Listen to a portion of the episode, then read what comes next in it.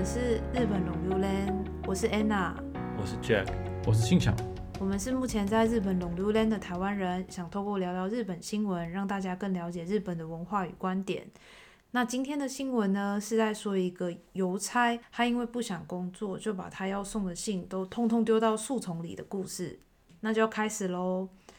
配達するはずだったはがきや封書約7000通を 雑木林に捨てたとして大阪府警は三原郵便局の郵便局員原康之容疑者20を郵便法違反の疑いで逮捕尊敬したと18日発表した。原容疑者は配達するのが面倒だったと容疑を認めているという。廃棄した中には複数の新型コロナウイルスのワクチン接種券があったという。大阪府警察表示，大约七千张原本应该投递的明信片和封口信被扔进树林里，并于十八日宣布，袁康之二十岁，为美元邮局的邮局人员，因其涉嫌违反邮政法而被捕， 并接受检调。嫌疑者承认，因为送件很麻烦。据说他遗弃的信件中有新型冠状病毒的疫苗接种票。我超喜欢今天这个新闻哎、呃，为什么？因为我就觉得有一种他很不想工作，然后就有点想偷懒的那种，就我很理解他的心情这样子。可是他影响到某些人的疫苗接种，对那个人投射太多自己的心情在上面。我投射太多我不想上班的心情在这个新闻里了。呃，没错，我我是觉得它很像那个《海角七号》的剧情啊，哦，对哎，就是里面那个那个 Rocker 阿嘎，他不是当邮差吗？但是他都偷懒，他把所有的信通通倒在自己房间里，就从来都没有去送信，然后之后还被那个茂婆抓包这样子。所以这个嫌疑人可能也是觉得他在演电影咯我说他看过《海角七号》，之类的。没有，因为其实我查了蛮多的新闻，然后就发现其实还蛮多的邮差在世界各地有发生同样的事哎。但《海角七号》其实已经很老了。心想，你有看过《海角七号》吗？有，我已经，我其实已经忘记了他的，我已经忘记他的剧情了。但我记得他的主唱是不是那个是《I Believe》那首啊？哦，对，呃，翻译成范逸臣是吗？我就是这次跨年的时候又又看到他又跑出来唱，结果他还在唱同一首歌。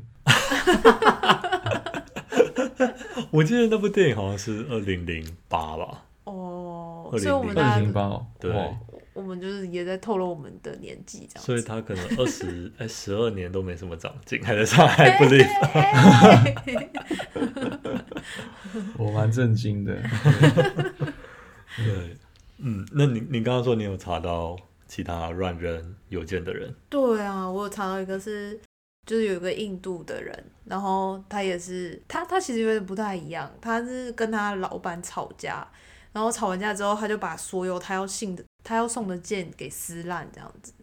然后后来他也是好像也也也是有接受剪掉这样子，又被判刑，你说他是一个邮差，印度对邮差，对，然后他就跟他老板吵架，然后就一封一封在他面前把他的信件撕烂，这样，我我不知道他可能很多个一起撕这样子，那可能要有那个碎纸机。你这样子太没有那，你这样太没有那种很气愤的感觉了。哦，这样太有效率了。对 对对，嗯，其实其实台湾也有发生过真实的案例啊，它是一个在花莲，然后就是有一群环保义工，他们去到清水断崖当志工清垃圾的时候，然后他们发现了就是在那个断崖壁上有大量的呃散落的邮件。然后就是一查之下才发现，居然有一个邮差，就是花莲那边的邮差，曾经三度就是把那个信件往悬崖下面倒这样子。然后就是新闻有去拍，据传就是那个断崖壁上全部都是呃傅昆奇送的那个农民历啊，或者是他是不是 他广为什么敢这样招惹花莲王？呃他可能没有想太多。对，然后呃，就是还有一些呃，就是什么什么账单之类的没有没有送啦，所以也是蛮严重的。然后花莲花莲邮局有出来道歉，诶，所以他不是就是有人投诉说没收到信，而是他是因为环保人士发现，所以才才被抓到。对，因为他总共只有七至三次，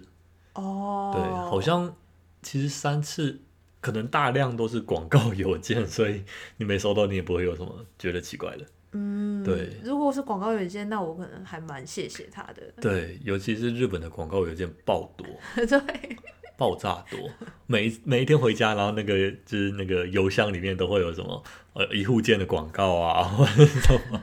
就觉得说关我屁事。但是呃，话说回来，我有查到一个比较正面的案例哦，他是在呃高雄那边的邮局，就是他他也是很类似《海角七号》的剧情，他是呃死性活投。什么叫死性活投？就是呃有一些人，应该说很多人可能有那个地址会写错，甚至写到古地址。像《海角七号》的剧情是说，有人写到日治时期的台湾地址嘛，然后从大阪寄过来，然后这件事情也有真实发生。对，那也是靠着就是当地的邮邮差把它死件活送，他需要去找当地的呃一些耆老啊，或者是呃对当地呃地震很了解的人，他们可能手边会有一些地震资料，或甚至是邮差本身就是当地人，然后对当地非常的了若指掌，他就会靠着呃可能收件人的信啊，然后靠着一些以前。可能像他他举的例子是台西乡，就以前台西乡那边有呃有一些道路拓宽，所以就是户政全部都重改了。那他就凭借着他自己的记忆，就可以找到正确的地址，然后去试投，然后一试投说，哎，这里有没有某某某？那某某某就说，哎，有，我在这样子，然后他就出来牵手。然后这个死性活投的案例都还蛮感动的，就是他会说什么。啊，我都已经呃搬家几百次了，然后或者是呃地址已经改过很多次，或甚至是刚刚说的从日本寄过来的，我都已经呃那是我爷爷的信，然后借由邮差的死信活头，那居然就送到我手上，这是还蛮感人的一个案例，这样子。我们现在的工作好像都没有那么热血的工作。应该是说他赋予了这个工作一些热血的情怀。哦，他就是说那个邮，他们他们有去访问那个邮差，就有有两个邮差啦，一个一个刚刚说海角七号的真实案例的那个邮差已经过世了，那另外一个是呃现在在高雄邮局南子区的一个督察，他好像每年可以实实性活投一万多件吧，然后去访问他，他就说啊，因为他认为每一封被人家寄出来的邮件都是一个约定或都是一个信念，所以他。他想要帮他们完成这个信念，这样就就真的很热血。对啊，啊我这样今天在分享这个新闻，就是二十岁，然后就哦，我不想工作，我我就是偷偷把信丢掉什么的。他可能还太菜了啦，哦，对他可能想而且，他好像就是因为他丢的时候就被人看到，嗯所以就立刻被检举了。我是觉得，如果我要丢的话，我应该会就是可能把它烧掉啊，或什么的，可能会用一种比较没有证据的方法去做这件事吧。你要想，你之所以不送信，嗯就是因为你不想要工作。哦，那如果你因为不工作，你还造造成更大的工作的话，那就没有意义了。哦，哎、对，那可能还要找一个就是就是焚化炉之类嗯的，然后再把几千封的信送进去。不用，他就是就是搭个瓮或什么，在做瓮缸机，类似那样子的感觉。他住在大阪，他去哪里弄一个瓮 来把信烧掉？而且他如果有这个功夫，他不如就把信送完了。哦，对，我我有我有看到那个新闻采访，嗯，对啊、基本上那个树林就是一个围起来的小树林。我是觉得这个小伙子真的太菜了，对啊就是看起来好像旁边就是也有旁边就是就是行人，就是走来走去啊，或车水马龙的地方，他居然敢把信倒在那里。对，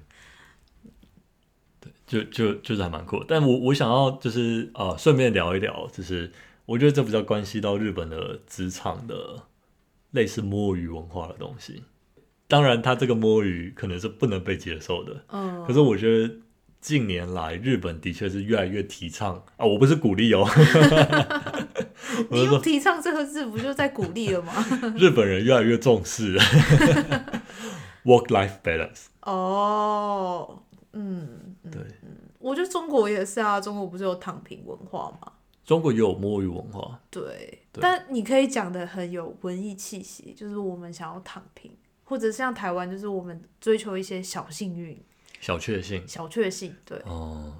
对他，他在某些层面上来说是有他的正义感所在啦，因为你可能对撼动这个世界没什么办法，嗯那不如就躺平吧，这样子。对，然后呃，我有看到，我我我这个资料来源是中国的清华大学，他们居然办了一个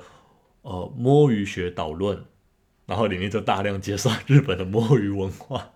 好酷哦！对对对对，就前几年是不是有一个日剧，是我想要准时下班。对对对对，那部片好像就是在中中日两国都造成了轰动，这样。反正好像台湾没什么报道，是不是？对啊！台湾人好像比较少看这一部，是不是？好，好像好像是。但是我身为台湾人，我也想要准时下班。对，反正就是呃，在在日语里面，就是呃，他们讲摸鱼的话有两个词，一个是呃卖油的人，然后另外一个是 sapporo。对沙坡路应该是外来语，其实我不知道它是哪里来的。那卖油的人是一个很很特殊的比喻，但是它其实很很少在用啊。它是因为日本古代卖油的时候，然后日本那个卖油者都是用自己的勺子，然后把油就是倒到那个客人的储油容器中，然后一勺一勺在舀，本来就很慢，然后卖油者每一次都要等勺子外壁的油通通都滴干净了，才肯再勺下一勺这样子。所以就是买油或者是卖油是一个很漫长的过程，所以他们就是讲卖油的人就是摸鱼的意思。对，然后里面他那个他他的导论里面就讲到说，哦，日本他们有有一些 YouTuber 就会开始出来就是倡导摸鱼这件事情，然后给出九大点，然后我念一次给大家听。第一点是在厕所里待久一点，这个好像没问题，我可以。嗯嗯 第二个是工作时间去买杯饮料休息一下，这个也我也可以。然后第三个是巧用办公室的分隔区来遮挡视线，这个我们有诶、对啊，这个很棒哎。这个因为现在 COVID nineteen 的关系嘛，所以我们那个隔间都弄得很高，嗯所以你基本上隔壁人是看不到你在干嘛的。嗯我觉得很棒。然后第四个是开展以整理桌面、提升效率为名义的大扫除。这个我我个人是还蛮长的，因为我我的桌面随时都是那种呃，我明天就要离职那种感觉，随时都超干净的，或者是常常开那种很没有意义的漫长的 Zoom meeting 的时候，然后那个时候我就会开始疯狂的擦拭我的键盘啊、滑鼠，就是把我的桌面擦的很干净这样。这样我觉得就是因为旁边总是会有很多人经过嘛，他就会觉得说哇，这个人怎么这么认真，连会议时间都在打扫他的桌子。对啊，真的很棒。然后就哇，连会议时间你都在跟 COVID nineteen 的病毒对抗的那种感觉。哦他可能觉得我在防疫，对，嗯有道理。然后第五个是跟要好的同事窝在会议室里面开会，但他开会是有上引号的那种开会。就这个我我在日本很少，嗯，我在台湾比较长。嗯，没有，那是因为我们现在 meeting room 都被封住了，就是说，哦嗯，就是全部都改成 Zoom meeting，所以你就在你就在座位上摸鱼就好了。有可能是我们没有日本朋友。哦 对，呃，好，呃，第六个是在浏览器上面打开多个窗口，不过要注意后方的人。这应该就是就是上班时间浏览其他的网站这样子。然后第七个是跑外勤的时候到银行摸个鱼，这个我比较没机会。嗯，对，因为我我的工作没有外勤这种东西。心想你有这种机会吗？就是去银行摸个鱼之类的？去银行摸鱼，为什么去银行？银行有冷气吗？还是有什么原因？对吧？应该是就是跑远一点啊，你就可以就是哦、我觉得应该比较像是业务的工作，他就是你可能就是在外的时候，不管在哪里，你都可以再摸鱼一下这样。哦，嗯，嗯，对，好。第八点是跑外勤时绕路拖延一下，去便利店、餐馆买点吃的。这还蛮正常的吧？嗯，这个不用，对，这还蛮正常，其这不用实我觉得跑外这几点都。蛮正常的欸。这个这个我基本上我在公司里就可以去买点吃的。不是为什么这要教？这个东西都是心照不宣的一些摸鱼的东西啊。我觉得我们是哦，OK，对，我觉得嗯对我们来说很正常，可能对嗯日本人来说没有。哦，对然后第九点是堂堂正正的休息起来，那我后面有注解说，与其偷偷摸摸，不如光明正大。不不过，就就像就像安娜你刚刚讲的，就是呃，日本人可能这些真的是需要宣导的，呃，因为他们真的是呃，那个叫什么，太多过劳死了。哦，对，嗯，我我个人认为是，他他们就是那种高压的文化，就是比较盛行哦。所以就是不论你的产业是，你知道呃，是新兴产业或者是传统产业，基本上他们都很习惯那种比较紧紧绷的节奏。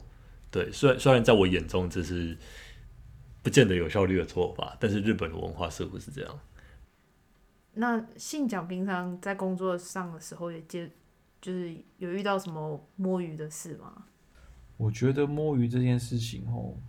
我觉得跟他整个背景有关系，就是他，我觉得日本，我不知道你们上下班是不是要打卡，我要，嗯，我们上下班要在三个系统上面打卡，有一个是管你专门管三个系统，对，一个专门管你上下班然后请假的那个系统，然后一个是在那个大家沟通的那个系统，那个那个大家在通讯的那个系统上面，然后你要说，哎、我上班了，啊，我下班了，然后你还要去另外一个就是算你做什么项目做了多少时间的一个系统上面。我觉得日本人很在意工作时数这个事情，然后呃，某方面可能我看到的这一部分胜过于就是到底你产出了什么结果。我觉得台湾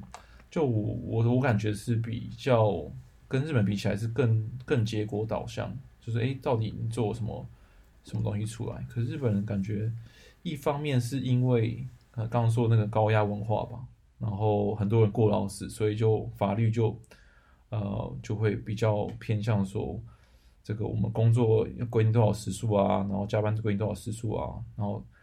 优优点好处就是你加班确定有加班费，如果你是可以照系统来算的话，那台湾很多加班是没有加班费的。那缺点的话就是，呃，大家都看工作时数，然后大家这个升迁靠就是看你工作的年年资，也是看那个工作的时间，那就很多时候不是那么的。那个在意就是到底怎样去看什么事情是一个有效率的结果，我觉得这是一个可有有优点有有缺点啊，就是他目前这样我感觉到的一个一个情况这样子，你你们会有这样的感觉吗？我记得那时候我一开始来的时候，我的老板在跟我谈薪水的时候，我也很惊讶，因为他是直接把加班费，就是他跟我预设说我已经会加班多少。然后把这件事情算到我的年薪里面，因为在台湾的话，基本上好像不太会跟你谈加班费，他会说你要加班，但你也不知道自己有没有加班费。嗯，嗯，我我觉得日本日本的讲法很很奇怪，好像加班是一种义务、哦。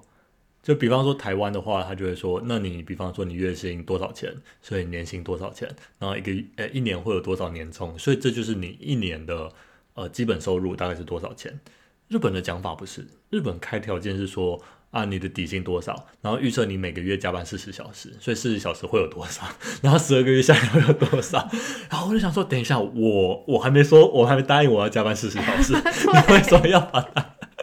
讲的好像就是这是这是基本工时的感觉？对对，这好像是已经 default 在那里了。对、嗯、对，的确。不过不过，台湾的缺点的确是台湾加班。加班后就是你知道，有些时候很黑。对，还是还是台湾在这件事情上其实更加，因为他其实是需要你加班，然后他又不想要付你加班费，所以他就连这个东西谈都不谈。所以其实这样日本，我觉得反而算是一种比较公开的方式哦。嗯，台湾讲都不讲，就是台湾很多时候都会跟你讲说是责任制，然后就就或者是你要报加班，但你的报加班时数常常会被 review。呃，的确是啊，这一块他没提到，他只会提到说，在台湾的时候，他只会提到说啊，加班有一点三三倍啊，假日加班可能有两倍，他会讲这个，但是他没有说你能不能申请。哦，对啊，对啊，的确，嗯，可是我觉得日本的问题是这样，而且这已经是呃今年累月的问题了，就是他们加班的确有加班加班费，但是也就变成很多老人就是一直在加班。就是很多很多很多日本人其实基本上他陷入了一种呃很低效率的循环里面啊，但是这这不能怪任何人，因为这这是经年累月的的状态，然后低效率的循环就变成说，呃，它的产出它并不会很急，然后他的他不在意 work life balance，对，然后每一天就是都还蛮晚走的。但我觉得台湾其实现在也陷入某一种低效的循环里面，但我们还拿不到钱，因为不敢报加班。我我不知道哪一个比较好欸嗯，对。然后我觉得话说回来，今天的今天的这个新闻，嗯就是其实其实台湾的邮政效率算蛮高的，日本其实也算很高。我说相较于欧美，因为欧美常常你寄信寄一寄信就不见了，对你可能要每次都要用 first class，然后才有办法顺利快速的把信寄到。对，那台湾跟日本的这个邮件基本上都还蛮快的。然后我我看了一下台湾的邮差，好像每一天要发送两千封信哦。他们好像哇对对对，他们好像每一天早上就是很七点半到到邮局就先分先先分类分类那个信件。日本好像不是人工，日本好像有机器诶，哦，真的哦，好像有，就是呃分送完之后，然后在每一个每一个邮差依照邮递区号，什么单去双回，就是那个门牌号码就是单号的去发，然后双号的回，所以就是有有固定的 pattern 这样子。对，那日本应该也是大同小异，只是我觉得一个很大的差别是，台湾听说从 Line 诞生以来，那个邮差的送件数就大幅降低了。因为你想想，以前以前可能呃要送喜帖，然后现在可能用 Google Google 问卷，哦，对，现在所有都说环保，然后 Google 问卷里面还问你说你要不要喜帖，对，那这样就省了很多了。然后以前可能要要什么同学会要发送邀请函，那现在就是呃赖组一个团，然后大家说哎谁来谁不来，然后发发起一个邮票，就完全不需要劳动呃完全不用动用到这个送件系统。可是日本的话不太一样，日本的话有大量的信件是不愿意用电子取代的。但其实我一直把它想成是，就是他们针对比较年老的人嘛，就是他们可能工作已经没有办法转型了，所以他们在很多文书上，他们还是不会淘汰这样的工作，然后就是为了确保这样的人还是可以在整个社会里扮演他的角色，这样子。啊、你说像是像是 E ETC，哦，对，像是 ETC，他们就有一些地方，他们还是有保留，就是人工去收收款嘛。嗯，嗯，然后我觉得很很多就是在申请很多文件的时候，都可以感觉到，就是他们很强调文书这件事情。太强调了，太 真的太强调了，嗯，就是呃，任何东西对。都要送一个信过来，然后让你签个名再回寄。对，而且就是他已经在 email 里面就已经跟你讲了，对然后可是他还是要再重新寄一封信给你。送了信过来，你说了签名还要盖章，对，然后再寄回去。哦就是大大小小的。不过对日日本就的确是这一点，就是它是一个综合表现。我们不知道它的动机是什么，嗯但是整体呈现就是一种比较守旧，然后不愿意电子化的步调这样子。嗯对，所以日本的邮差理理论上那个送件量是非常大的，真的太多 DM 太多广告传单了，每天每天都有，不不是披萨就是轮胎换，哎，但因为日本要换冬胎嘛，换轮胎的传单，然后或者是呃什么。就一户件大大小小的传单，然后还有一些什么外带的寿司啊，有的没的，太多。我觉得日本的邮差那个 loading 绝对是更大的。嗯，我们这边也是信件非常多，像你刚刚说的各种广告传单，然后尤其疫情之后那个外送的传单折价券什么的，就是非常非常多。如果是比较大的公寓的话，它公寓可能有有那个管理室都会再提供一个垃圾垃圾桶，就直接放在大家的信箱旁边，然后大家每次对大家收到信的时候，就直接把不要的信的广告啊什么就直接丢到那个垃圾桶，然后那那个垃圾桶每次都非常的满。我就发现日本人真的很喜欢发这种广告传单。会不会下次就是邮差进来就把整个就直接丢那个 垃圾桶，从里面，我来帮大家省事这样子。所以我，我猜这个小伙子可能工作 loading 有点大，所以他可能就是他太菜了，他就全部丢在林子里这样子。嗯，对啊，就可能觉得今天完成不了，所以就可能就这样丢了吧。嗯，对，因为因为我我我们对邮差的形象可能就是觉得说，他们就悠悠悠哉哉的骑个车或者开个车，然后就大街小巷这样送这样子。可是其实他们的那个 loading 是蛮大的，而且那个出错率基本上是不可以有的。你你只要送送错，你很容易被克数。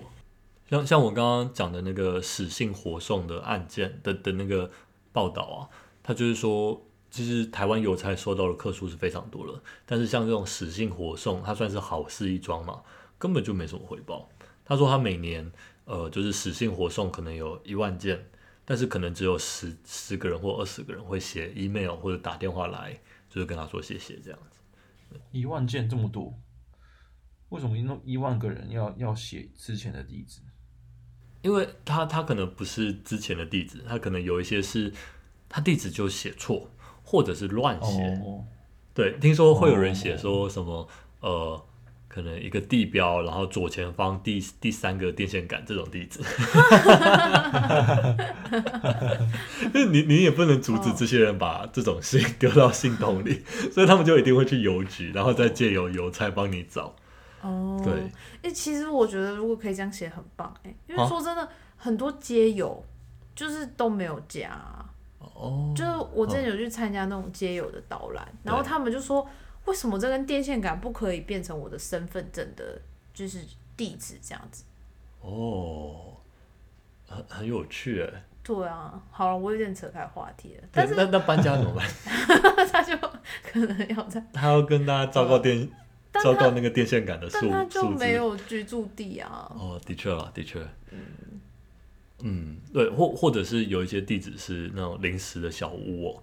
对，就是临时的小木屋或铁皮屋，所以他们就会写那种用叙事的方法来写这个地址。那基本上这种信件都定义为死死信，那照规定是要送回去的。但是呃，当然那那部片算是公司拍的一个在在呃吹捧中华邮政这样子。他说中中华邮政就是抱持这种服务的态度来替大家服务这样子。我可而而且我觉得就是那种日本人敬业的态度啊，其实在在新一代的日本人身上已经慢慢的变得不这么单一了。之前好像是就是呃整全体国民都要很拼命，就是都要非常敬业。那现在我在日本年轻人身上，我看到的是就是有有点像台湾人这样常态分布，就是有很拼的算少数，然后也有非常偷懒的，然后但大部分的人就是呃中规中矩，就是我我能做的做，不能做的也没办法这样子。嗯，对我觉得他们有慢慢在摆脱这个枷锁了，对啊，只是就是整个守旧的氛围还是还是一直都存在的。那我们今天呢就录到这里喽。那如果想要跟我们互动的人，欢迎来我们 Apple Podcast 下方留言。那就这样喽，拜拜。拜拜。拜拜。